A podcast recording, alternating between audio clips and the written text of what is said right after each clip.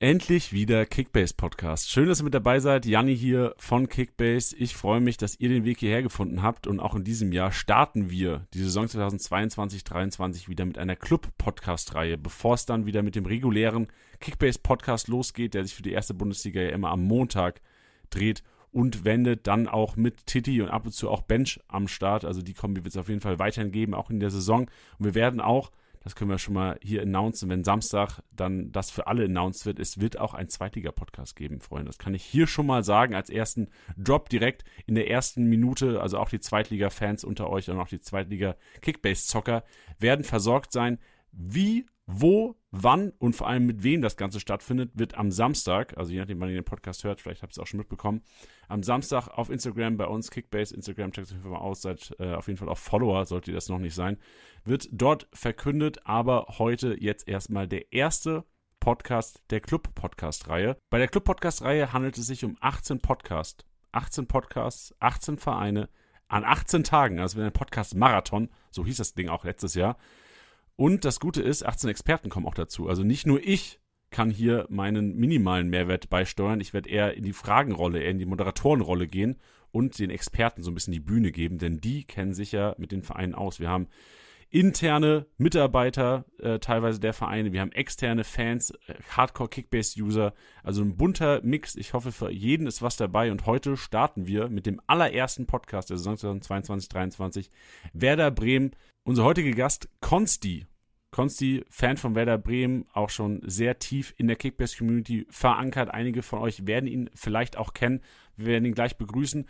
Zum allgemeinen Ablauf der Club-Podcast. Wir werden natürlich immer erstmal den Gast begrüßen, kurz darüber sprechen, warum wir ihm über vertrauen sollten. Dann werden wir über Neuzugänge reden. Da haben wir auch unseren Partner Create Football am Start. Die Profis der Datenanalyse, wie ich immer sage, die werden uns dann einen riesen Mehrwert bieten und eine Analyse der Neuzugänge uns zur Verfügung stellen. Und selbstverständlich das Buddha und Brot, so die Startelf. Wir werden eine Startelf prognostizieren, wir werden über Kickbase-Relevanz sprechen und Punkteschnittprognosen wird es diesmal geben. Mit am Ende, so das ist mein Favorite Part eigentlich, wo die Kickbase-Experten sich richtig aus dem Fenster lehnen müssen. Die Top 3 und die Flop 3. Da freue ich mich mega drauf. Wer sollte also eingepackt werden? Und die Top 3, das finde ich fast noch wichtiger als die Kaufempfehlung. Von wem soll man die Hände lassen? Wer ist eventuell schon zu teuer und wen sieht der Experte nicht so Kickbase-relevant in der Saison? Jetzt habe ich genug geschnackt. Das kommt ein knackiges Intro und dann geht's schon los mit dem Bremen-Podcast. Viel Spaß dabei.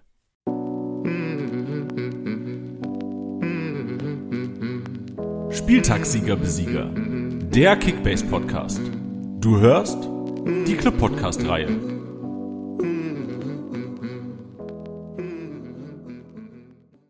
Hallo und herzlich willkommen, Spieltagssieger Besieger, der Kickbase Podcast, Club Podcast Nummer 1. Ey, so hyped, ich habe es im Intro schon gesagt, Werder Bremen heute am Start.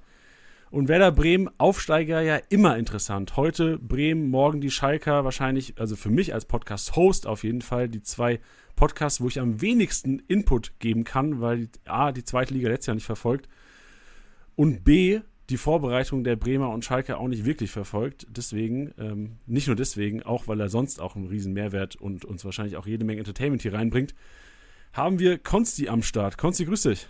Hi. Ja, schön, dass ich hier sein darf.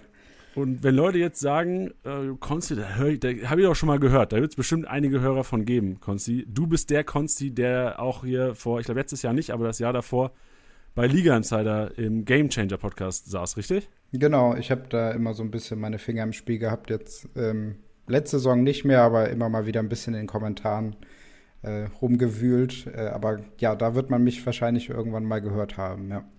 So sieht's aus, das ist richtig. Deswegen, ich bin umso froher, dass wir erstens schon mal eine Top-Tonquali haben. Also konntest du auch mit Podcast-Mikrofon ausgerichtet daheim. Wir nehmen heute beide aus dem Homeoffice auf. auf. Von daher eigentlich das, das beste Setup, was man nur haben kann. Also qualitativ. Äh, vom Ton her wird es auf jeden Fall schon mal ein Top-Podcast, qualitativ inhaltlich. Das werden wir noch sehen, Konsti, ob das heute was wird. Du. Ja, werden wir mal sehen, ne? Sehr gut. Ge geht's dir denn gut? Schwebst du immer noch auf Wolke 7 nach dem Aufstieg? Auch ja, schon so ein bisschen. Also ich habe mir für den Podcast, kann man natürlich jetzt nicht sehen, äh, aber ich beschreibe es mal, ich habe mir natürlich das äh, Pizarro-Trikot angezogen, um so ein bisschen äh, ja, Bremen-Feeling zu haben. Äh, aber ja, nach, nach dem wirklichen Tief, äh, vorletzte Saison nach dem Abstieg, äh, hat der Aufstieg schon echt sehr, sehr gut getan, muss ich sagen.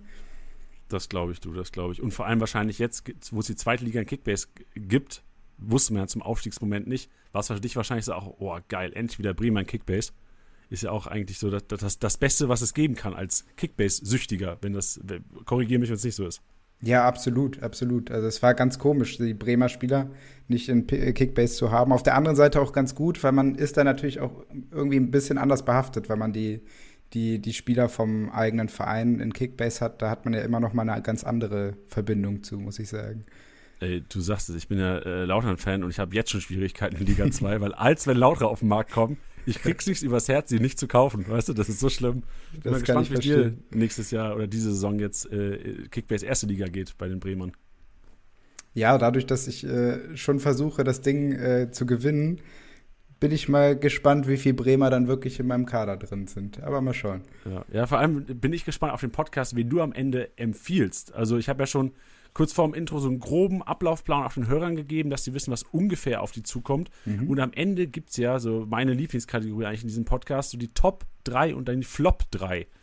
Und da bin ich immer gespannt, vor allem wenn man Riesenfan der Mannschaft ist, drei Spieler äh, ähm, irgendwie zu, zu erklären dazu, dass man sie nicht kaufen soll, würde mir beispielsweise jetzt für den FCK enorm schwer fallen, weil eigentlich, so sind ja die Hardcore-Fans, so ich liebe sie alle.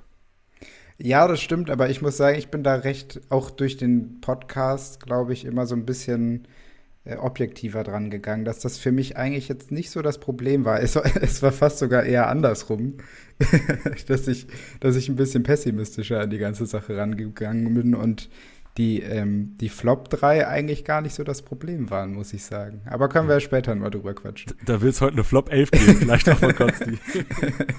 nee, so weit kommt es dann doch nicht. Ja, perfekt. Das ist wahrscheinlich so ein bisschen wie, wenn, wenn du als Vater Trainer bist von deinem eigenen Sohn. Da guckst du noch mal genauer hin und bist vielleicht ein bisschen kritischer als mit den anderen. So, das ist ein sehr guter Vergleich, ja. Sehr gut. Dann noch mal zu dir kurz. Ähm, du hast es, glaube ich, schon gesagt, du sitzt im Pizarro-Trikot da. Wie lange bist du schon Bremen-Fan und gehst du öfters mal auf Spiele? Ähm, wie lange bin ich schon Bremen-Fan? Ja, eigentlich so seit der Meisterschaft oder Double 2004, würde ich sagen äh, aber auch eigentlich mein ganzes Leben lang. Also meine Familie kommt halt aus Bremen. Ich habe selber nie in Bremen gewohnt. Äh, deswegen, was die Spiele angeht, äh, von Köln-Bremen, die Strecke ist dann doch ein Tick weiter, dass man jetzt nicht äh, ja, jede zwei Wochen da im Stadion hängt. Aber ähm, ja, so das, was drin ist, habe ich mitgenommen und äh, sonst einfach super viel verfolgt und ja, eigentlich immer mit dabei. Also wenn diese Saison Bremen in Köln spielt, stehst du im Auswärtsblock? Ja, das auf jeden Fall, ja. ja. Okay, sehr gut perfekt. Dann würde ich mal sagen, also Expertenstab ist auf jeden Fall validiert, denn Kickbase süchtig, wir haben einen langjährigen Bremen-Fan und letzte Saison intensiv verfolgt. Apropos letzte Saison, ähm, im Endeffekt ja nochmal gut gegangen, würde ich sagen. Hat ja auch ein paar Ups und Downs drin gehabt. Ähm, würdest du kurz mal letzte Saison in zweiter Sätzen zusammenfassen für uns, Konsti, um einfach den, den Hörern so das ganzheitliche Gefühl zu geben? Ja, ja, gerne. Ähm, ja, also Aufstieg steht am Ende drüber. Äh, in der Saison, wie du schon sagst, echt turbulent gewesen. Am Anfang am Anfang mit Anfang etwas schwierig gewesen mit dem Trainer, äh, mit dem Wechsel dann zu Ole Werner. Ähm, ja, wirklich so eine Siegesserie gestartet, die dann die ganze Saison auch noch deutlich besser gemacht hat. Ein Sturmduo mit, mit Füllkrug und Duxch, was die ganze zweite Liga auseinandergeschossen hat. Und ja, im Ende sehr, sehr positiv die Saison. Hat am Anfang ein bisschen gebraucht durch die ganzen Transfers auch. Äh, der Sommer natürlich durch den Abstieg dann auch ein bisschen ja, schwierig und davon behaftet, aber im Großen und Ganzen steht am Ende halt der Aufstieg und das war das Wichtigste für Bremen, nach, nach der schweren Saison mit dem Abstieg halt sofort wieder in die erste Liga zu kommen. Ja, verstehe ich. Was mich damals so ein bisschen auch äh, beeindruckt hat, ist, dass die Bremer ja, oder dass ihr ja gar nicht so viel Abgänge hattet dann aus der ersten Liga, oder? Es waren ja dann, klar, zwei, drei Schlüsselspieler sind gegangen, aber sonst so der grobe Kern, der ist geblieben, oder? Ja, aber man muss sagen, dass schon, schon wichtige Spieler auch gegangen sind, die halt so auch eine gewisse Qualität hatten, die man, die man ja so dann nicht mehr hatte. Also wenn man ja auch sieht, dass äh, Eggestein dann in der Saison danach bei Freiburg im DFB-Pokalfinale steht, das, das spricht ja schon für eine gewisse Qualität. Oder man gibt Augustinsson und äh, Sarge und Rashica äh, in, in die Top, Top 3 Ligen ab mit La Liga und mit Premier League. Aber da ist schon, ist schon Qualität gegangen, aber ja, für die zweite Liga hat das, hat das jetzt echt gut, gut geklappt, auch äh, mit Duxch, da hat man ja auch nicht wenig Geld hingelegt, der ähm, in Hannover ja in der zweiten Bundesliga schon echt gut war. Also das, das hat, da hat der Übergang eigentlich ganz gut geklappt, finde ich. Ja, und der bleibt auch, oder? Duschk hat ja auch ein paar Gerüchte gehabt, aber das sieht ganz gut aus, oder? Inzwischen, dass er bleibt? Genau, genau. Also da kann man eigentlich relativ sicher sagen, dass der bleibt, auch wenn da Angebote da waren, aber hat er eigentlich zum Ende der letzten Saison auch schon gesagt, dass er diesen Schritt jetzt, weil er sich selber ja auch in der ersten Liga beweisen muss, weil er bisher, muss man ja sagen, äh, in der ersten Liga nie wirklich funktioniert hat, äh, ist das, glaube ich, jetzt doppelter Ansporn, das mit Bremen auch zu tun. So sieht's aus. Deswegen ähm, haben wir genug über die Saison 21, 22 gequatscht. Für uns ist ja interessant Saison 22, 23. Mhm. Und äh, im Vergleich zur letzten Saison gibt es einige Neuzugänge. Und ich habe es im Intro schon gesagt, wir analysieren die Neuzugänge zwar auch, aber wir haben unseren Partner Create Football am Start. Und Create Football sind zwei Jungs. Quirin und Mats zocken beide selbst Kickbase, begeisterte Kickbase-Manager und sie sind keine, das finde ich immer ganz geil, keine Datennerds im Fußball, sondern einfach Fußball-Nerds, die krank gut mit Daten umgehen können. Und genau so datenbasiert kommt jetzt die Analyse zu den Neuzugängen von Werder Bremen. Neuzugänge im Datencheck mit unserem Partner Create Football. Ja, beim SV Werder hat sich am 29. Juni auch im Mittelfeld und im Sturm was getan. Doppelschlag auf dem Transfermarkt mit Jens Dorsch aus Kopenhagen und Oliver Burke aus Sheffield sind zwei neue Spieler zum Verein gestoßen. Zuvor hat man ja vor allem die Abwehr verstärkt, ähm, gerade auch die Innenverteidigung.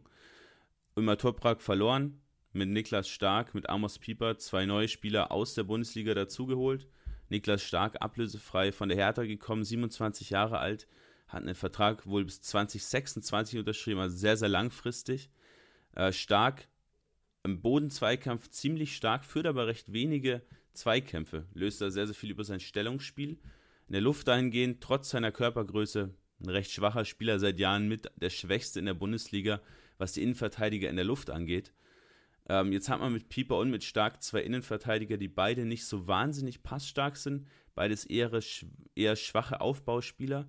Ähm, stark, aber so ein bisschen progressiver noch unterwegs. Ein bisschen mehr im Vertikalspiel, agiert er recht mutig, dribbelt ganz gerne auch mal an, wenn er mit dem Ball am Fuß unterwegs ist und spielt dann häufig progressive Pässe auf den Sechser, auf den Achter, die dann im Zentrum das Spiel eben gestalten sollen. Da auch interessant, gleich wenn wir zu Storch überleiten, kann er vielleicht diese Rolle dieses tiefen Spielmachers einnehmen. Ähm, stark auf jeden Fall nicht der unfassbare Aufbauspieler.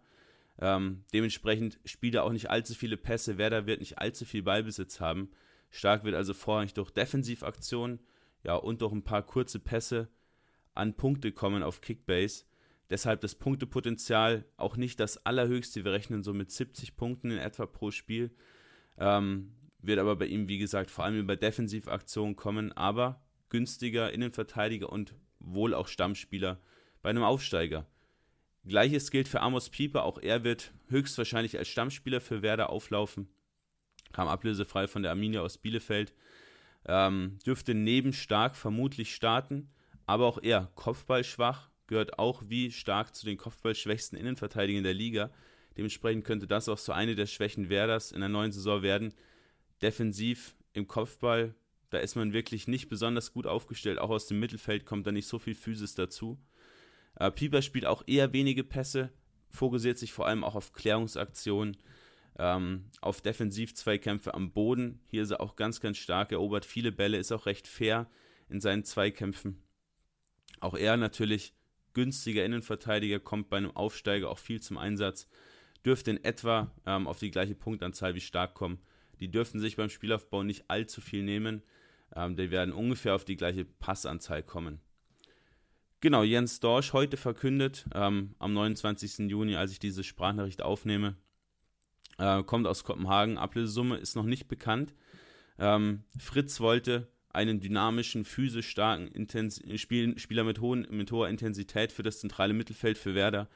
Ähm, ja, Storch verkörpert diesen Spielertypen, ist 1,87 groß. Dynamik lässt ein bisschen zu wünschen übrig, ähm, aber ansonsten Intensität super. Erinnert total an Thomas Delaney, den man damals ja auch aus Kopenhagen geholt hat. Ähm, auch sehr, sehr stark gegen den Ball, gerade wenn er im zentralen Mittelfeld eingesetzt wird. Kann auch auf beiden Flügeln spielen. Da geht es dann eher in Richtung viel in die Box aufrücken. Wenn er aber auf der 8 spielt, was eigentlich seine Hauptposition ist, wird da vermutlich Bittenkur oder einen der beiden Schmitz auf die Bank verdrängen, damit man ein bisschen mehr Defensive ins Zentrum bekommt. Ähm, agiert er häufig auch aggressiv gegen den Ball mit vielen Fouls, aber erobert auch viele Bälle. Das kann man auf jeden Fall sagen, also bringt auf jeden Fall Physis mit, bringt defensive Stärke mit. Ähm, trägt den Ball eher selten. Passspiel ist bei ihm auch nicht das allerbeste, typisch für einen Achter, dass sie doch einige Pässe spielen, aber jetzt auch nicht so unfassbar erfolgreich. Ähm, Punktepotenzial bei ihm, auch aufgrund der wohl fehlenden Scorer, da hat er auch in Dänemark nicht allzu viel abgeliefert, dürfte auch nicht allzu hoch ausfallen. Spannend wird dagegen die Position und die Positionierung von Oliver Burke. Ähm, dürfte einigen was sagen, hat ähm, 2016 einen recht ja, teuren Wechsel nach Leipzig gemacht. Für 15 Millionen ist er damals aus Nottingham gekommen und ist bei den Leipzigern eigentlich komplett gefloppt. Ähm, mittlerweile offensiv sehr, sehr flexibel, damals vorrangig eher auf dem Flügel eingesetzt. Äh, mittlerweile häufig auch als Mittelstürmer unterwegs, dürfte hinter Füllkrug und hinter Duxch ähm, einen der beiden ja, ersetzen können, aber vorrangig erst als Backup. Also wird vermutlich nicht in die Startelf direkt reinrücken, anders als die drei bisher genannten. Ähm, ist auch sehr, sehr physisch, 1,88 groß. Also man sieht schon, Werder geht vorrangig auch auf Physis, weil das in der zweiten Liga teilweise auch so ein bisschen das Problem war, gerade ähm, in der Defensive. Wenn man bei der Dreikette bleibt, fallen auch die Flügelpositionen vermutlich raus, auf den Burke eingesetzt werden könnte. Ähm, bei ihm Spielstil häufig mit dem Ball steil Richtung Tor, viele progressive, viele vertikale Läufe, viel Tempo dabei, sehr, sehr geradliniger Spieler, der ja, aber so ein bisschen auch mit seinem Abschluss generell mit der Qualität im letzten Drittel zu kämpfen hat. Ähm, hat er viel an Durchsetzungsqualität verloren, was ihn als jungen Spieler, jetzt auch schon 25 Jahre alt, ausgemacht hat. Ähm, würden wir eher von abraten, Stand jetzt, weil auch gar nicht sicher ist, ob er so viel spielen wird, weil er in den letzten Jahren auch wirklich häufig nur außen vor war. Und ja, last but not least, die Keni Salifu, äh, 19-jähriger Spieler, kommt aus der U19-Mannschaft vom FC Augsburg, zuletzt U19-Bundesliga gespielt. Jetzt mehrere Wochen verletzt, wird auch das Trainingslager verpassen. Ist ein ja, ziemlich physischer Spieler, auch hier wieder klarer Fokus auf die Physis. Äh, fraglich nur, ob er jetzt schon eine Qualität und eine Qualitätsverbesserung zu Groß und Grujew auf der 6 darstellen kann. Äh, hier ist davon auszugehen, dass Werder vielleicht auch nochmal einen weiteren Spieler holt. Ähm, da man mit Salifu einfach jetzt im ersten Bundesliga-Jahr noch nicht wirklich planen kann. Salifu im direkten Zweikampf gegen den Mann sehr, sehr stark. Viele Fouls aber auch dabei, aber in der Luft, aber auch am Boden extrem zweikampfstark, erobert viele Bälle, ähm, gleichzeitig aber auch kaum Offensivaktionen. Also fokussiert sich wirklich komplett auf die Defensive, kann aber, und das ist ganz interessant, weil man diesen Spieler eigentlich nicht so wirklich im Team hat, das Spiel auch aus der Sechserposition heraus aufbauen. Bei ihm aber vor allem mittelfristig und langfristig interessant, dass er in das Bundesliga-Team reinrücken kann. Perfekt. Danke an die Jungs von Create Football für die Analyse. Konzi, das war jetzt erstmal grob zusammengefasst aus meiner Sicht. Also es ist erstmal schade, dass Salifu verletzt ist, weil diese Position oder diesen Spieltyp es nicht so wirklich gegeben hat. Burke, die Frage an dich direkt, siehst du eine Position für ihn? Und dann äh, Jens Starsch, ich, ich passe einfach alles zusammen, du kannst ja alles mal auf einmal beantworten. ja. Starsch hat noch mit drin, ähm, gute Chancen auf Startelf und dann natürlich die zwei Innenverteidiger. Stark, Pieper, Kickbase, interessant. Aber natürlich auch da, so direkt das Learning, erstmal in der Luft doch schwächer. Mhm, genau, also da waren schon viele Punkte dabei, die, die ich auch ähnlich sehe. Also zu den zwei ähm, die, die aus der ausländischen Liga in, mit Burke und Starsch gekommen sind, da habe ich halt keine Spiele gesehen, ähm, aber hört sich auf jeden Fall interessant an und das waren auch von den Spielerprofilen Leute, die man auf jeden Fall brauchte, weil man halt jetzt auch nach so einem Backup für die Stürmer, für das Sturm, Sturmduo gesucht hat, weil Dinci und Voltemade, die da in der letzten Saison halt in der zweiten Liga dann reingekommen sind, das war da vom Niveau her halt ausreichend. Ähm, aber so einen richtigen Backup hatte man jetzt für die erste Liga von der Qualität her nicht. Und mal gucken, was Burke da leisten kann. Ähm, ja, wenn man rein auf seine Statistiken schaut, in den letzten Jahren für einen Angreifer natürlich erstmal an Toren gemessen recht mau. Ähm, aber auf jeden Fall auch noch ein Spieler mit wenig Risiko, dadurch, dass man ihn ablösefrei holt und ähm, auch noch mit einem gewissen Potenzial, würde ich sagen. Und bei Stark und Pieper, ähm, ja, wirklich so der, die Hauptproblematik, dass sie halt ähm, den Spieler jetzt, auch wenn man da schon ein bisschen den, den Abgängen ähm, vorausgreift, äh, Toprak, der halt so der, das ganze Spiel geleitet hat vom Aufbau her, wenn er dann nicht verletzt war, ähm, kriegt man jetzt zwei Spieler, die halt diese Rolle eigentlich nicht ersetzen können, in dem Sinne, dass sie das Aufbauspiel übernehmen können. Und da sehe ich auch bei den beiden halt die größte Problematik, aber auch auf bei, bei beiden halt auch ein gewisses Potenzial, haben beide auch langfristig unterschrieben und sind in einem Alter, wo, wo auch noch eine gewisse Entwicklung äh, möglich ist. Ich bin gespannt. Also hätte ich sogar fast ein bisschen Angst und würde mich aus dem Fenster legen und sagen, ey, da muss vielleicht noch nachgelegt werden oder beziehungsweise äh, Stark und Pieper müssen sich echt weiterentwickeln, weil sonst wäre ja sogar fast ein Rückgang zum letzten Jahr, gerade was den Spielaufbau angeht aus der Innenverteidigung.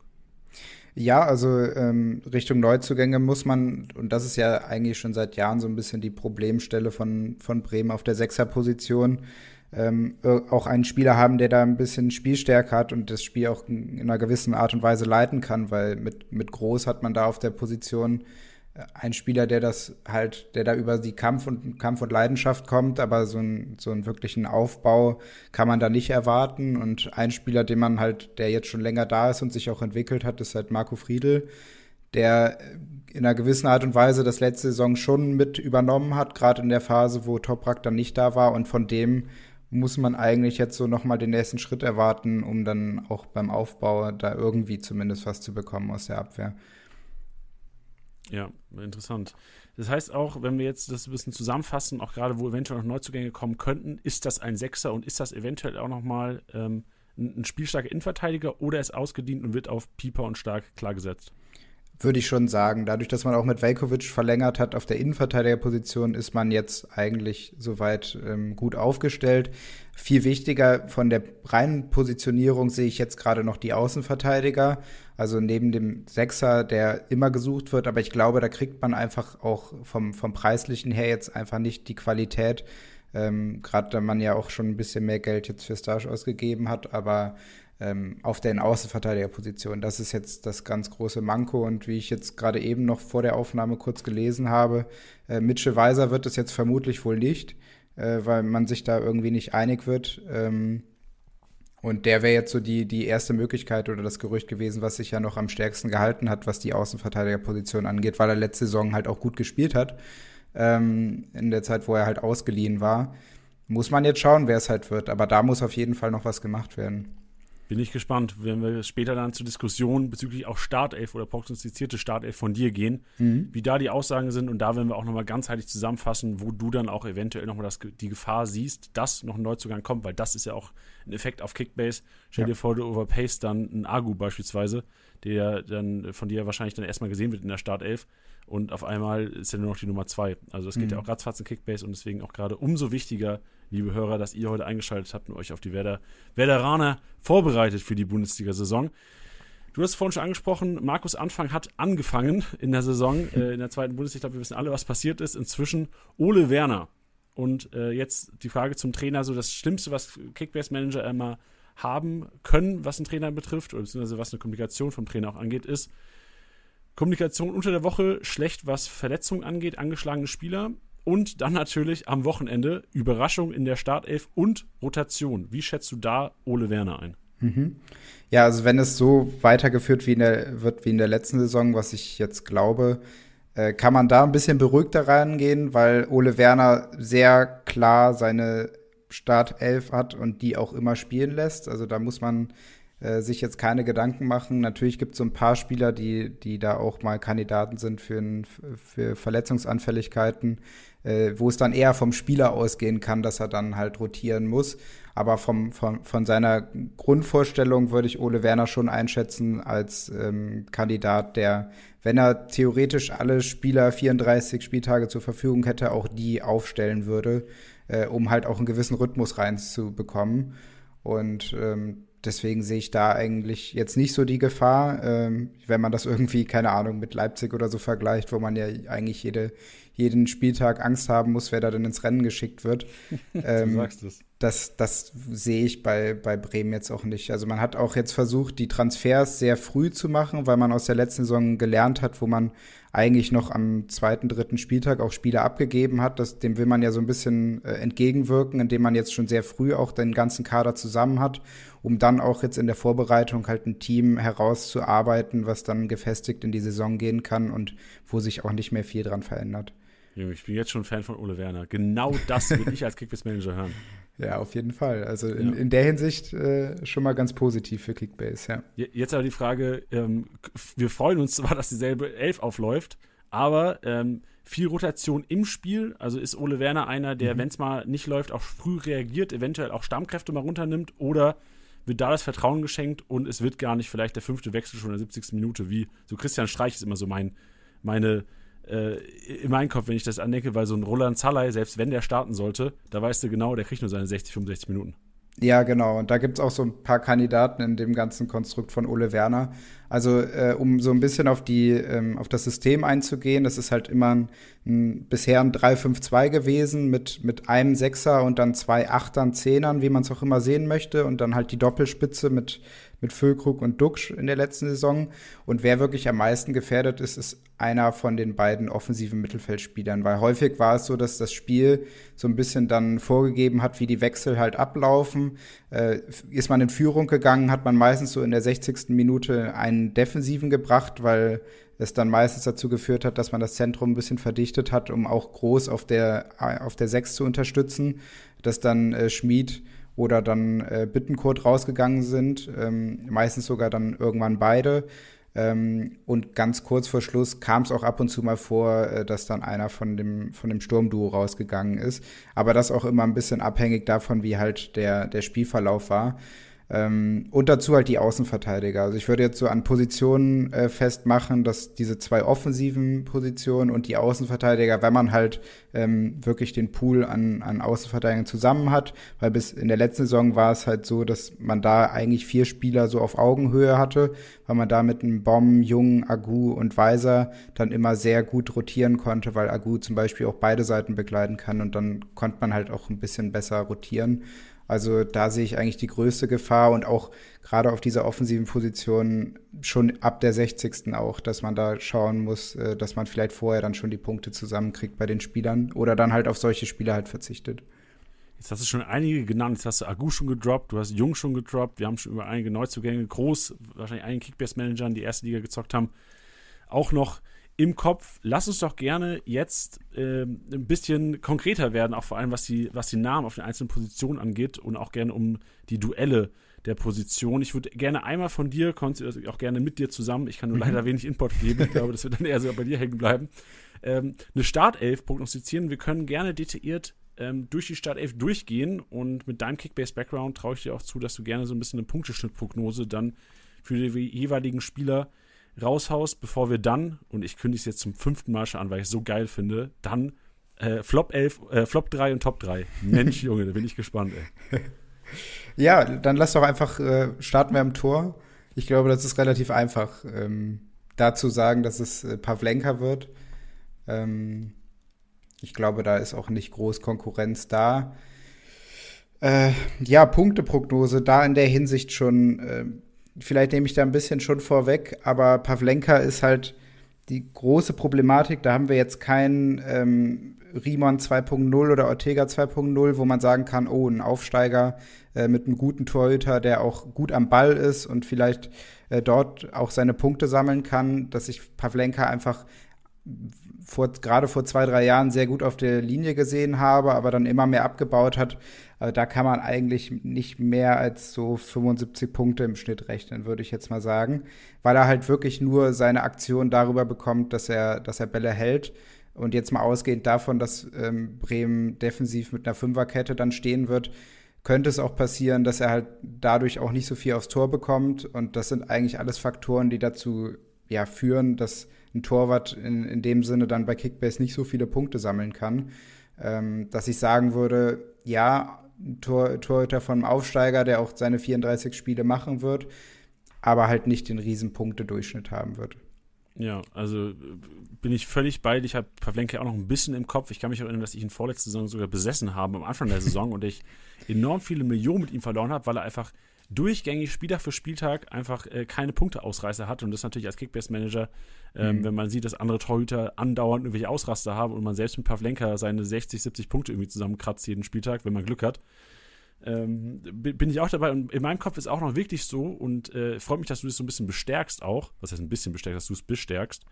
Pavlenka vergleichbar mit, das ist vielleicht ein bisschen extrem für dich auch als, als Bremen-Fan, Die zwei Aufsteiger vom letzten Jahr waren ja Bochum und Fürth, wenn ich es richtig im Kopf habe. Mhm. Bei Bochum hatten wir Riemann, da war es auch schon, dass wir im Club-Podcast-Reihe gesagt haben, ey, Riemann, Aufbauspieler, ähm, füttert vorne äh, Polter und Co., wie war es letztes Jahr noch, äh, Lucadia dann bis zur Hälfte, mhm. aber der hat immer wieder die Leute vorhin gefüttert.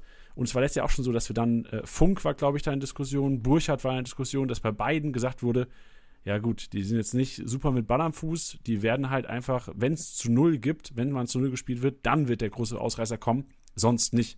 Und so sehe ich es auch bei Pavlenka. Also ich gehe völlig mit dir, 70er Punkteschnitt, 75er Punkteschnitt, mehr auf jeden Fall nicht.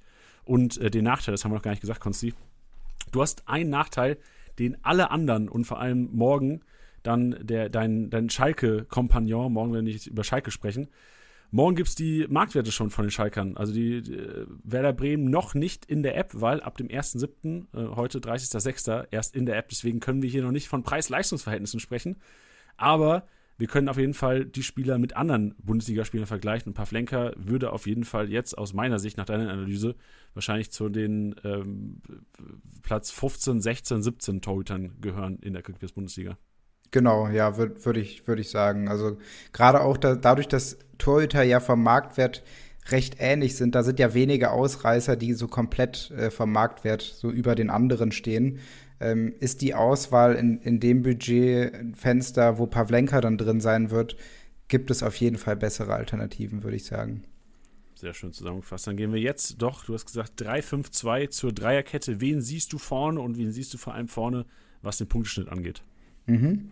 Äh, ja, ich habe es ja eben schon so ein bisschen angerissen. Also Friedel äh, war letzte Saison schon gesetzt und da wird sich auch an diese, in dieser Saison nichts dran ändern. Ist auch als Linksfuß, da kann er sich noch mal ein bisschen abheben von den anderen Kandidaten, die da zur Auswahl stehen mit Stark, Pieper und Velkovic. Würde ich jetzt gerade als, als die vier sehen, die da am ehesten noch in Frage kommen. Äh, Jung kann theoretisch auch noch diese Position spielen, die Friedel da äh, einnimmt. Aber Jung wird gerade, wenn man keinen Außenverteidiger zur Verfügung hat, erstmal außen gebraucht. Deswegen, ähm, ja, Friedel stark und der letzte ist jetzt für mich gerade Pieper. Da ist aber gerade dieses Rennen mit Velkovic halt sehr, sehr eng. Also da könnte es auch sein, dass Werner sich erstmal auf, auf den Spieler verlässt, den er aus der letzten Saison kennt. Da, da finde ich es schwer, da wirklich eine Aussage drüber zu treffen. Ich habe jetzt Pieper mit einer ja, kleinen Tendenz, äh, gerade als Neuzugang, vielleicht auch äh, um sich zu beweisen. Äh, wird aber jetzt, denke ich, die, die Vorbereitung da auch dann Klarheit schaffen, was das angeht. Und ähm, ja, stark in der Mitte noch am, am ehesten gesetzt, wenn man jetzt äh, Pieper und Velkovic da mal rausnimmt. Ich denke, da wird nämlich auch versucht, den halt noch am ehesten ähm, ja, dazu kriegen, dass das Potenzial irgendwie noch auszuschöpfen, äh, doch etwas zum Spielaufbau beizutragen. Also Friedel verstehe ich ja linke Innenverteidiger und ist das so klar gesetzt, dass Stark die Mitte macht und Pieper Velkovic das Duell über die rechte Innenverteidigerposition gibt? Oder gibt es auch die Möglichkeit, dass Pieper eventuell, wenn gute Vorbereitung, auch mal die Zentrale übernehmen könnte? Genau, das, das, das könnte halt auch passieren. Ich, ich denke aber, dass, dass Stark da diese Rolle halt noch eher einnehmen nehmen wird. Also im Zentrum würde ich schon sagen, dass Tendenz eher, eher bei, bei Stark liegt. Ähm, wenn wir jetzt punktetechnisch dann schauen, denke ich aber, egal wer es da machen wird, wird sich da nicht viel tun von diesem reinen Punktedurchschnitt. Friedel sehe ich jetzt von der Tendenz ein bisschen höher, so bei ungefähr 80 Punkten hätte ich jetzt mal geschätzt. Äh, wenn er dann alle Spiele macht, so, so bei 2600 im besten Fall rauskommt, äh, weil er halt, denke ich, schon noch die meisten Aktionen im Spielaufbau haben wird. Ähm, und sonst die beiden anderen Innenverteidiger so um die 70, 65, 70. Also stark müsste, glaube ich, auch in der letzten Saison so bei, bei 65 Punkten im Schnitt gewesen sein und die, die Saisons davor auch. Ähm, ich denke, mit ein bisschen mehr in dem Umfeld jetzt auch, weil stark, glaube ich, in, in diesem Hertha-Umfeld, was ja sehr unruhig war, ähm, vielleicht nicht so gut damit klargekommen ist, vielleicht in diesem ruhigeren Umfeld in Bremen noch ein bisschen besser klarkommen kann und da vielleicht auch ähm, ja, nochmal zu, zur alten Stärke, würde ich es jetzt mal nennen, zurückkommen kann, dass vielleicht da der Punkteschnitt noch ein kleines bisschen nach oben geht. Ähm, mal schauen. Ich erinnere mich auch an eine starke Phase von Stark ähm, bei, bei, bei der Hertha, aber auf der 6 auch. Denkst du, das ist eine Möglichkeit, dass eventuell Pieper Velkovic beide spielen und Stark vielleicht, weil ja auch dieser Need ist auf der 6, eventuell eine Chance bekommt auf der 6? Ähm, Wäre natürlich dann wahrscheinlich auch kontraproduktiv in Richtung Spielaufbau, aber bei den Hertanern hat er es schon mal gemacht und punktetechnisch, Kickbase-mäßig sah das auf jeden Fall besser aus, auf, aus als seine anderen Leistungen da. Ja, ich, ich muss persönlich sagen, dass ich da von nie ein großer Fan war, weil da fehlt ihm einfach dieser, dieser wirkliche Aufbau in dem Sinne. Ähm, in der Abwehr kann man das vielleicht noch ein bisschen mehr verstecken, aber auf der Sechs brauchst du halt diese Qualität und ich fand ihn als, als Sechser nie wirklich überzeugend bei der Hertha. Und man würde sich noch mehr die Stärke nehmen, dass man, dass man sagt, man muss aus dieser Zentrale heraus, gerade auf dieser Sechserposition, noch, ähm, noch ein bisschen mehr spielerisch rausholen. Das, das kriegt man mit Stark halt nicht. Und dann mit, mit Pieper, Velkovic, Friedel und Stark auf dem Feld glaube ich, passt das einfach nicht, dass man, dass man diesen, diesen Wechsel von Defensive zu Offensive so hinkriegt, ähm, dass man da irgendwie zum Erfolg kommt. Also kann sein, dass man in, in Spielen, wo man sagt, man möchte sowieso total defensiv stehen, äh, das vielleicht in Betracht zieht, aber das sollte, glaube ich, eher die Ausnahme sein. Okay, und dann jetzt natürlich die Frage, du hast schon oft über die 6 geredet. Stand jetzt ähm, noch kein Neuzugang in Sicht auf der 6. Lass einfach davon ausgehen, dass äh, jetzt mal noch keiner kommt. Wenn einer kommt, wird er wahrscheinlich dann auch Stamm spielen. Aber wie würde denn die Situation aussehen, wenn wir heute die Elf auf den Platz schicken müssten für den ersten Spieltag? Mhm. Also ich denke, ähm, Groß hat auch in der, in der letzten Saison häufiger dann auch äh, die Kapitänsbinde gehabt. Ähm, und könnte mir vorstellen, dass das vielleicht noch dieser kleine, dieser kleine Vorteil ist. Ich, so wie ich jetzt, glaube ich, weiß, ist, ist gerade noch nicht entschieden, wer wirklich Kapitän in der nächsten Saison ist, aber könnte mir vorstellen, dass er da wieder als Kapitän in die Saison geht und hat deswegen so ein bisschen die Nase vor, auch wenn Grujew genau das Element mitbringt, was halt da auf der 6 fehlt, nämlich diese spielerische Stärke. Weiß ich aber noch nicht, ob das wirklich Erstliganiveau ist, was man da bekommt, weil ja, der bringt halt dieses Element rein, aber in der ersten Bundesliga, wenn du alleine auf der 6 agierst, brauchst du halt auch eine gewisse Ruhe und eine Abgeklärtheit. Und das von so einem Spieler zu erwarten, der sich zwar gut entwickelt hat, ähm, aber mit 22 dann noch relativ jung und unerfahren ist, würde ich sagen, geht man erstmal mit der sicheren Variante groß in die Saison. Ähm, jetzt auch mal vom Stand jetzt äh, auszugehen, dass jetzt keiner mehr kommt. Aber ähm, ja, groß eher ein Spieler, der halt über ähm, Kampf und Leidenschaft kommt, was sich in Kickbase-Punkten halt nicht wirklich widerschlägt. Deswegen würde ich da so sagen, vielleicht 50 Punkte in, im, im Durchschnitt, was jetzt nicht wirklich ähm, gut ist und gerade mit dem Risiko, dass da theoretisch noch was passieren kann, ähm, eigentlich eher jetzt dann keine wirkliche Kaufempfehlung. Selbiges gilt ja für die Außenverteidiger, hast du schon angekündigt. Äh, gerne auch hier Stand jetzt gerne mal preisgeben und dann auch interessant natürlich, weil du ja schon angekündigt hast, dass Agu beide Seiten spielen kann. Äh, die Szenarien durchgehen. Sollte einer für rechts kommen, was passiert links? Sollte einer für links kommen, was passiert rechts? Ja, ich, wie du es ja gerade schon sagst, also Agu hat halt diesen großen Vorteil, dass er beide Seiten spielen kann und ich glaube, das wird am Ende auch dazu führen, dass ähm, man auf ihn vielleicht noch eher bauen kann, weil er deutlich flexibler ist. Also bei Jung ist halt relativ klar, äh, wenn, wenn da jemand für die linke Seite kommt, dann ist er auch erstmal weg und gibt keine andere Möglichkeit für ihn, weil Friedel wird er da, denke ich, nicht verdrängen auf der linken Innenverteidigerposition, was dann seine zweite Position wäre. Deswegen ist da die Möglichkeit schon eher da, dass äh, über Agu äh, dann was gehen kann. Und der hat halt auch noch dieses Entwicklungspotenzial. Also Jung ist im Vergleich dazu ja auch relativ alt. Natürlich, da ist dann immer, wenn, wenn alt, dann erfahrener. Aber in dem Fall würde ich sagen, ähm, ja, sieht's für Jung dann, wenn jemand kommen sollte, am schwierigsten aus. Und Agu könnte dann immer die andere Seite noch einnehmen ähm, dass ich sagen würde, man geht jetzt erstmal mit Jung und Agu vermutlich in die Saison, außer man sagt, wie ich ja auch gesagt habe, jetzt in der Vorbereitung versucht man davor ja schon seine, seine ähm, ja, Startelf so ein bisschen einspielen zu lassen, dass man vielleicht dann auch schon einen Spieler zur Verfügung hat. Ähm, aber sonst wird, werden das erstmal die Außenverteidiger sein, ähm, weil alles andere kommt, was gerade jetzt zur Verfügung steht, kommt eigentlich nicht in Frage.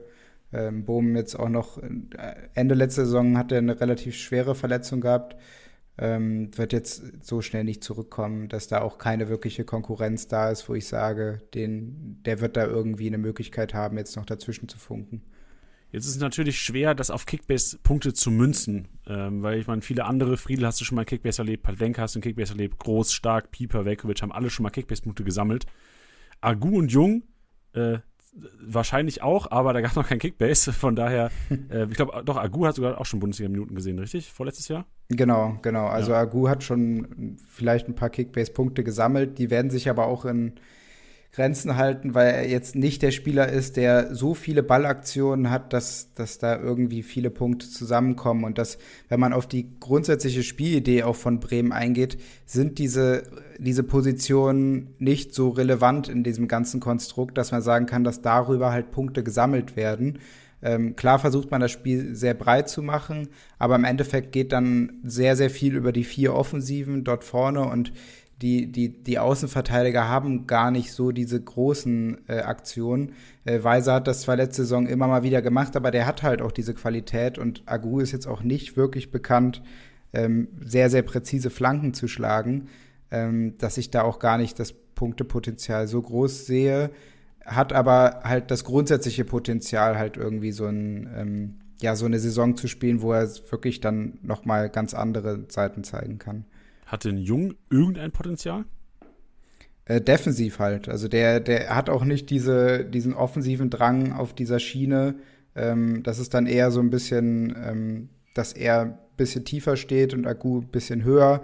Äh, dass, dass Jung halt, wenn dann über diese ganzen Defensivaktionen, wenn Bremen sehr tief stehen sollte und äh, da vielleicht dann den Ball klärt oder wie auch immer, dass er vielleicht dort ein paar Punkte sammeln kann, aber jetzt also ich habe ihn so zwischen 55 und 60 Punkte. Sollte er spielen, immer angenommen, das ist halt der Fall. Ähm, ich glaube, mehr ist da dann auch nicht drin. Mensch, das ist, das ist echt ernüchternd, weil eigentlich dachte ich, vor allem dadurch, dass Friedel ja primär wahrscheinlich den Spielaufbau dann über die linke Seite macht, dass wenn da einer wäre auf der linken Seite, der wirklich hoch runter gehen würde, so ein bisschen Augustinsson-Style, vielleicht noch ähm, so Flanken schlagen könnte wie er, dann wäre das ja eigentlich so ein bisschen Kickbase-Cheat möglich, weil du hast A, auf dieser Schienenspielerposition hast du immer diese diese Doppelpunkte und dass er einmal Defensivaktion, also Kostic-Effekt. Defensivaktion klärt da genug und offensiv eingeschaltet. Aber äh, auch gutes Learning jetzt. Vorsicht bei Agu und Jung und vielleicht auch hoffen, dass einer kommt, der dann vielleicht auf der, auf der linken Seite nochmal richtig Randale machen kann. Ja, aber auch das wird halt nicht, äh, gehe ich jetzt mal davon aus, nicht der Fall sein, weil dafür ist der, die Spielidee, wenn man darauf mal ein bisschen eingeht, auch eine ganz andere, als die du jetzt gerade zum Beispiel bei, bei Frankfurt äh, mit reinwirfst. Weil es da der Fall ist, dass dadurch, dass man ja diese vier Offensiven hat, äh, diese zwei offensiven Mittelfeldspieler extrem weit außen stehen und ähm, Duxch sich ein bisschen fallen lässt und Füllkrug in die, in die Spitze geht und dadurch ergibt sich der Raum für diese Spieler auch gar nicht, die diese Schienen so hoch und runter laufen können, sondern die zwei offensiven Mittelfeldspieler nehmen diese Position ein und schnappen den Schienenspielern so gesagt ihre Punkte damit weg. Und das ist die Spiel Spielidee, dass man diese Offensiven einsetzt, um genau das zu bekommen, dass man da dann auch äh, die Bälle auf die, auf die zwei in der Mitte bringen kann. Aber für die, für die wirklichen Schienenspieler ist da dann nicht viel Punktepotenzial drin sind ja wahrscheinlich dann gar keine richtigen Schienen. Also äh, enorm eye-opening gerade für mich, dass du das so erklärst.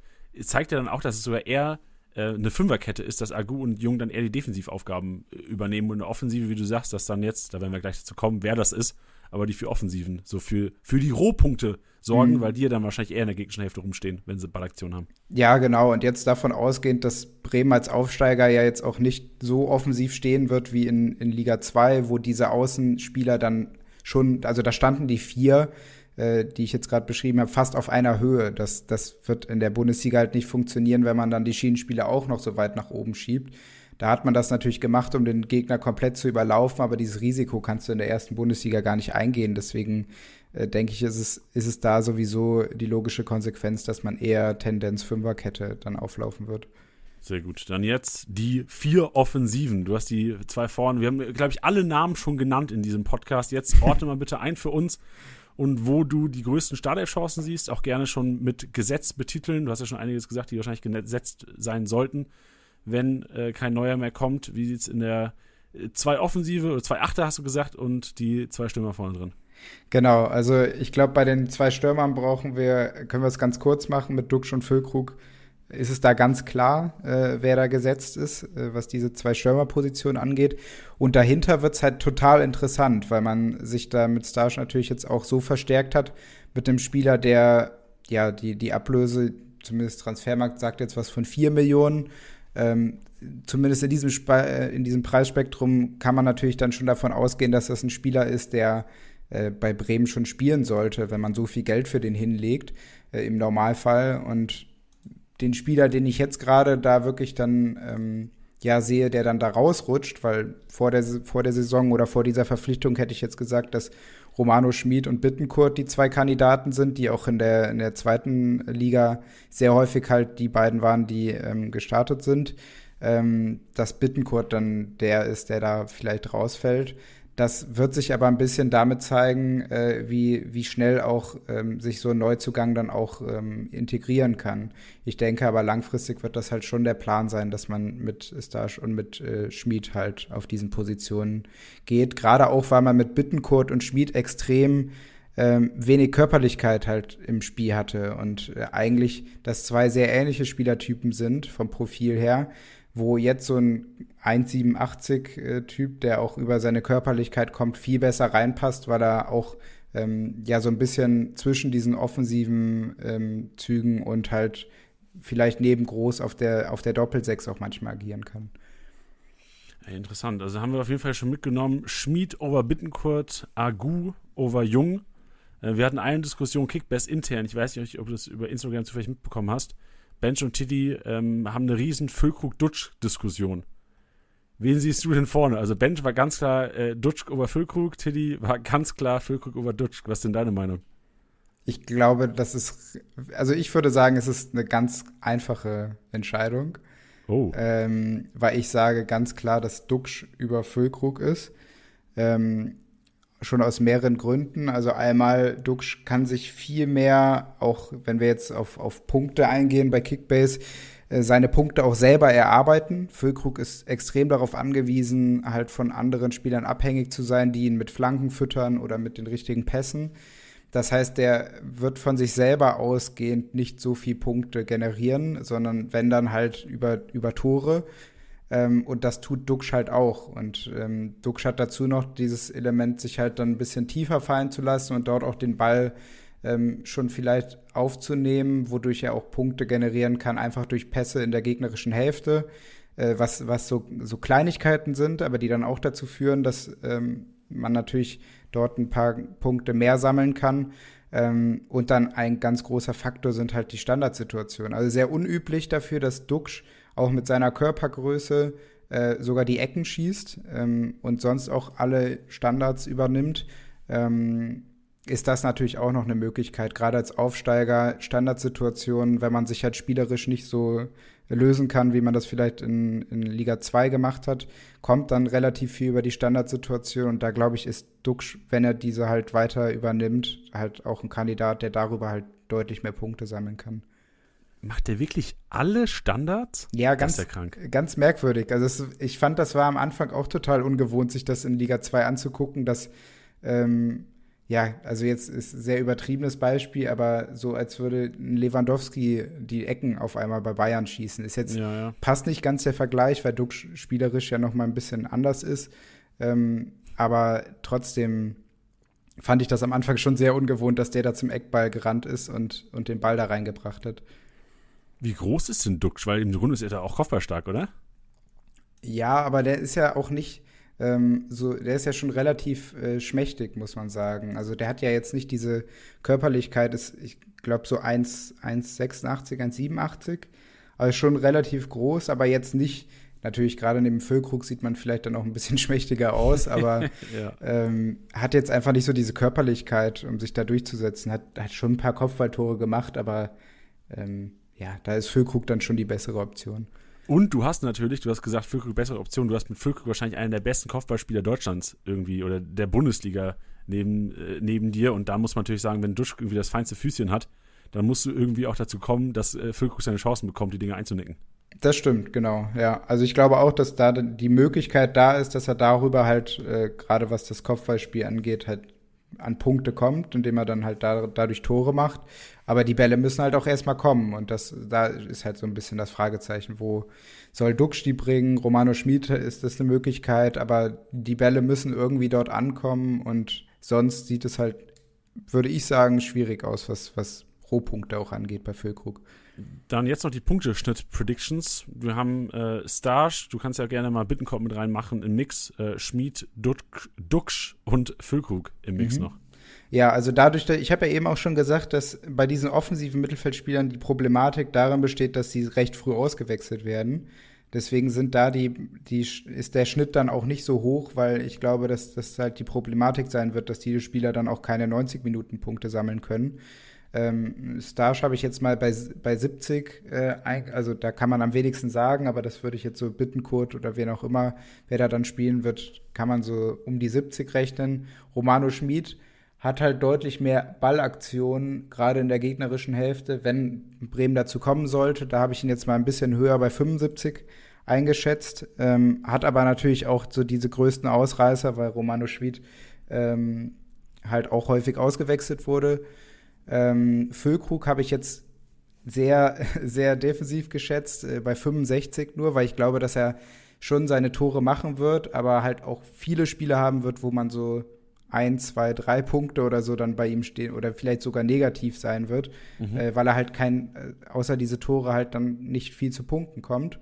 Und Duxch habe ich äh, sehr hoch jetzt im Vergleich zu den anderen Spielern bei Bremen auch eingeschätzt bei, bei 85 Punkten. Boah, geil, ja. geil. Also 85 ist ja schon, 85 geht der Marktwert Richtung 15, 20 Millionen fast. Also feiere ich bei Duxch.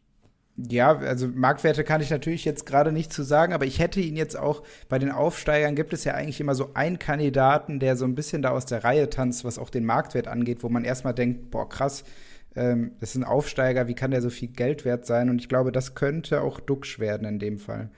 Ja, sind wir mal gespannt, was für ein Marktwert äh, Duxch reingeht in die Saison. Ich kann es Ihnen noch nicht sagen. Morgen wird es dann in der Kickbase-App. Die Aufsteiger werden drin sein. Ihr werdet sehen, was für einen Marktwert er hat. Und ähm, ich glaube, wir können jetzt auf jeden Fall mitnehmen, was Konsti gesagt hat. Unter 15 Millionen, einpacken, über 15 Millionen. Ja, da muss er schon, da muss man schon dran glauben, auf jeden Fall. Ja, also ich hätte jetzt, glaube ich, so gesagt, ich, ich vermute, dass er so zwischen 10 und 13 sein wird. Und am, End, am unteren Zehnerrand denke ich, kann man, kann man ihn mitnehmen. Also ab 15 würde ich sagen, ist das Risiko zu hoch, weil man halt einen Aufsteiger immer noch hat, wo man realistisch sein muss. Wenn man sich anschaut, wie gut die Aufsteiger in den letzten, in den letzten Jahren gepunktet haben, jetzt mal Stuttgart ausgenommen, weil die Aufstiegssaison oder die Saison nach dem Aufstieg war ja schon echt stark. Ähm, aber sonst, ja, 85 Punkte wäre ja schon, schon ein Brett, würde ich sagen. Das stimmt, ja, das wäre das wär echt ein Brett. Ich glaube, da wäre jeder Manager froh mit äh, Duxch an dieser Stelle. Jetzt kommt der wahrscheinlich schwerste Moment in dieser Episode, aber auch mein Lieblingsmoment. Ich habe es schon mehrfach angekündigt. die Flop 3 und die Top 3. Fühlst du dich bereit dafür? Ja, auf jeden Fall. Mit, mit was magst du anfangen? Wo fühlst du dich wohler? Wo ich mich wohler fühle? Äh, bei den Flop 3 habe ich ja eigentlich am Anfang schon so ein bisschen gesagt. Also Geil, hau raus, Digga. ja, ich äh, gerade vielleicht konnte man es ja so, schon so ein bisschen entnehmen, dass ich bei Füllkrug halt jetzt nicht so das Potenzial sehe in dem Sinne, dass ich auch glaube, dass er vom Marktwert relativ hoch einsteigen wird, weil er trotzdem in der letzten Saison halt abgeliefert hat. Da kann man ja auch nichts gegen sagen. Ähm, aber ich glaube, diese Kombination aus, man hat nicht die Möglichkeit von ihm viele Punkte zu erwarten, die von ihm selber kommen, sondern er abhängig von, von seinen Mitspielern ist. Und dass Bremen halt dieses ähm, Spiel, was sie in der zweiten Liga gespielt haben, nicht eins zu eins so in der ersten Liga spielen können ähnliches äh, Spiel wie bei Schalke vermutlich, wo Terodde ja auch so ein Kandidat ist, der sich jetzt auch da mal in der ersten Liga beweisen muss. Füllkrug hat zwar auch schon in der ersten Liga ein paar gute Spiele gehabt, aber trotzdem, da glaube ich, dass einfach das Preis-Leistungs-Verhältnis dann so weit nicht stimmt, dass ich glaube, dass das äh, ein Flop-Kandidat ist. Romano Schmid halt ein anderer, der so von meinem Gefühl her äh, relativ groß gehypt wurde, was Bremen angeht, ähm, als Spieler ähm, wo ich auch glaube, dass sein Marktwert nicht dem entspricht, was er im Endeffekt leisten kann, äh, mit dem Hinblick darauf, dass, dass er halt die Einsatzminuten auf dieser Position vermutlich nicht bekommen wird, weil es einfach hart umkämpft ist auf der Position. Und dann, ja, 60 Minuten Spielzeit reicht halt nicht aus, um dann einen gewissen Marktwert zu rechtfertigen. Und ähm, ja, Pavlenka würde ich auch sagen, ist, ist der letzte in der Flop 3. Ähm, ich glaube, gerade auch mit Pieper, Stark und Friedel davor, würde man sich eigentlich wünschen, dass dahinter ein Torwart ist, der das ein bisschen auffangen kann, indem er spielerisch auch was dazu beitragen kann. Das hat man mit Pavlenka halt nicht und das, das könnte auch dazu führen, dass ja, man dieses, diese spielerische Ebene halt komplett bei ihm nicht hat und deswegen auch nicht viele Punkte dabei rausspringen, was ich ja auch schon angesprochen hatte und ist deswegen für mich auch ein Kandidat, der ja, dann eher zu der Flop 3 gehört. ist notiert, Füllkrug, Schmid, Pavlenka und jetzt Turn the Page, Konzi. Oh. Jetzt haben wir die Top 3 raus und die Kaufempfehlung, die die lieben Podcast-Hörer sich auf jeden Fall erstmal in die Scout-Liste packen sollten in der App und dann natürlich auch auf den Markt, wenn sie auf den Markt kommen, auf jeden Fall äh, mal bieten und versuchen. Wie viel, das wird Konzi euch jetzt gleich sagen, wie viel Overpay-Potenzial da steckt. Ja, also einer ist ja, glaube ich, aus der Prognose schon jetzt rausgestochen und ist jetzt auch nichts äh, was so verwunderlich ist, dass Duxch äh, für mich in der Top 3 von den Kaufempfehlungen ist, sollte er halt unter diesen 13, 14 Millionen Marktwert liegen, weil man muss ja schon damit rechnen, dass man ihn dann auch für diesen Marktwert nicht bekommt, sondern auch ein bisschen overpayen muss. Und ähm, ich glaube, für, gerade für einen Aufsteiger ist das dann schon ein Brett, wenn man ähm, ja, kommt ein bisschen auf die Liga an, aber so zwischen, zwischen 14 und 18 oder 14 und 20 dann zahlen müsste. Wie gesagt, ist immer ein bisschen davon abhängig, wie, wie aktiv die Liga ist oder wie viele Möglichkeiten man dann noch hat auf dem Markt. Und wie viele ähm, Bremen-Fans in der Liga spielen. und wie viele Bremen-Fans in der Liga, ja, das, das kommt noch dazu. Ähm, aber sollte er halt einen angemessenen Marktwert haben ähm, und auch dadurch, dass man halt dieses Punktepotenzial durch durch die Rohpunkte, weil ein Stürmer mit Rohpunktepotenzial äh, ist schon immer eine Seltenheit, finde ich. Also für mich ist da immer Kevin Volland das perfekte Beispiel damals gewesen, als er noch in der Bundesliga gespielt hat, wo es auch immer total geil war, dass das ein Spieler war, der ähm, seine Punkte auch als Stürmer nicht nur ähm, ja, über die Tore bekommen hat oder ein Kramaric ja, als, als Beispiel auch. Ähm, und ich will jetzt Duxch nicht auf ein Level damit stellen, aber zumindest wie sie an Punkte kommen, sehr ähnlich und äh, deswegen in meiner Top 3.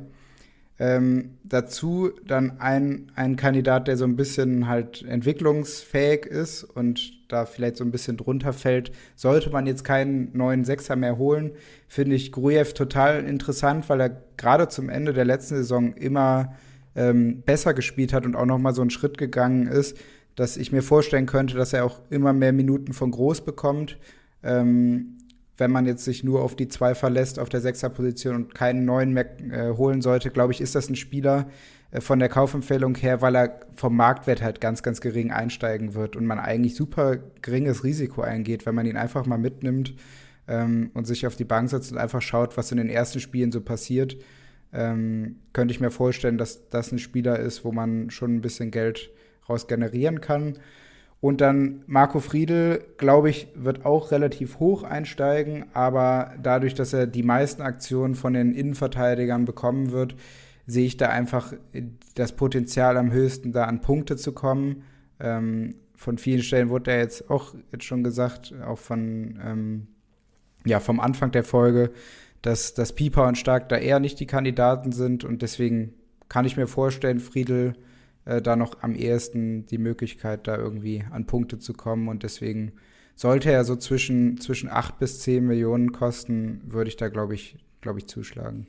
Ich glaube, mit den Empfehlungen können alle Kickbase-Manager was anfangen, vor allem Grujew. Sehr, sehr interessant. Und ähm, ich glaube, was, aus dem, was du jetzt gesagt hast, ja auch ähm, davon auszugehen, dass Groß erstmal startet, aber vor allem das sind ja die Kickbase-Relevanten, die man dann irgendwie im Kader hat als 12., 13., 14. Mann der dann, wenn er die Chance bekommt, die Chance nutzt und dann einer ist, der dann wirklich im Marktwert steigt und natürlich auch auf der 6, weil er einfach ein anderer Sechser ist, wie du auch schon gesagt hast, hm. äh, der dann ein bisschen Spielaufbau machen kann, wenn er die Rolle findet, der auch einer sein kann, der vielleicht einen besseren Punkteschnitt als ein Groß, der nur, ich glaube, du hast gesagt, 40, 50 Punkte hinlegen kann. Ja, genau. Grujew wahrscheinlich dann einer, wenn, wenn Spielzeit, der eher einer für, ich interpretiere jetzt, 60, 70, 75.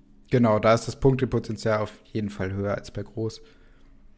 Mensch, du interessant. Ich bin gespannt auf die Bremer, äh, Konsti, und sage auf jeden Fall an dieser Stelle vielen, vielen Dank für deine Expertise. Gibt es noch irgendwas, was du jetzt hier, ähm, ob es über Werder Bremen ist, ob es was Persönliches ist, loswerden willst? Oder habe ich, hab ich dich ausgequetscht? ja, ich, ähm, ich glaube, äh, ich freue mich einfach riesig auf die Saison jetzt. Ich, ich glaube, wir haben ja jetzt gar nicht über irgendwie Prognose, was ich, was ich denke, wie jetzt Bremen abschneiden wird, drüber geredet. Aber also das kannst du noch machen am Ende, wenn du Bock hast. Ja, ich, also ich bin super gespannt, glaube aber, dass äh, trotzdem das Ziel ganz niedrig gestapelt hat, Klassenerhalt sein sollte. Wenn man irgendwie 14., 15. wird, kann man echt zufrieden sein. Ähm, dadurch, dass man einfach dieses spielerische Potenzial nicht wirklich hat, äh, nehme ich einfach jeden Punkt mit und freue mich erstmal wieder in der ersten Liga zu sein. Und ähm, ja, deswegen, ich glaube, das, das ist so die Hauptsache und Ich habe jetzt wieder richtig Bock, Kickbase zu spielen, mit meinen Bremern auch dabei. Bin mal gespannt, wen ich in meiner Liga so bekomme. Ähm, hab natürlich jetzt an, an meine Liga ein paar Tipps abgegeben, die, die wissen jetzt, glaube ich, auf welche Spieler ich so eher gehe. ja, der Grujew wird so overpaid bei euch. da sind auch ein paar Hamburg-Fans drin, deswegen, ich glaube, die nehmen grundsätzlich ein bisschen Abstand von jeglichen Bremern. Da habe ich vielleicht einen gewissen Vorteil. Ähm, aber ja, sonst äh, ja, war es mega cool, hier dabei zu sein, bei ein bisschen andere Atmosphäre. Äh, ich ich kenne es ja sonst immer in der Dreierkonstellation äh, vom Game Changer und da einfach mal ein bisschen äh, ja, andere Luft zu schnappen, ist, ist ein ganz cooles Erlebnis gewesen.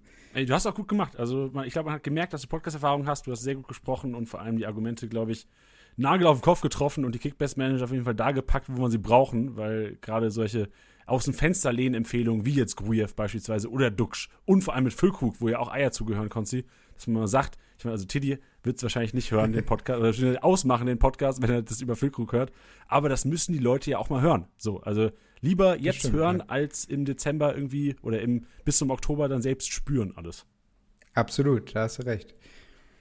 Super, dann Konsti, wie gesagt, vielen, vielen Dank für heute und äh, hast einen mega Job gemacht an dieser Stelle. Ich glaube, die ganze Kickbase-Community wird mal eine Runde Freibier ausgeben, wenn du in Köln im Gästeblock stehst. Guckt auf jeden Fall mal äh, Gästeblock von Werder, irgendwo wirst du Konsti sehen. Der winkt dann oder hat, hat eventuell auch schon zehn Bier in der Hand. Ist gut möglich, ja. ja, danke, dass ich dabei sein durfte. Cool. Ja, gerne. Mach's gut, Digga. Tschüss. Ciao, ciao.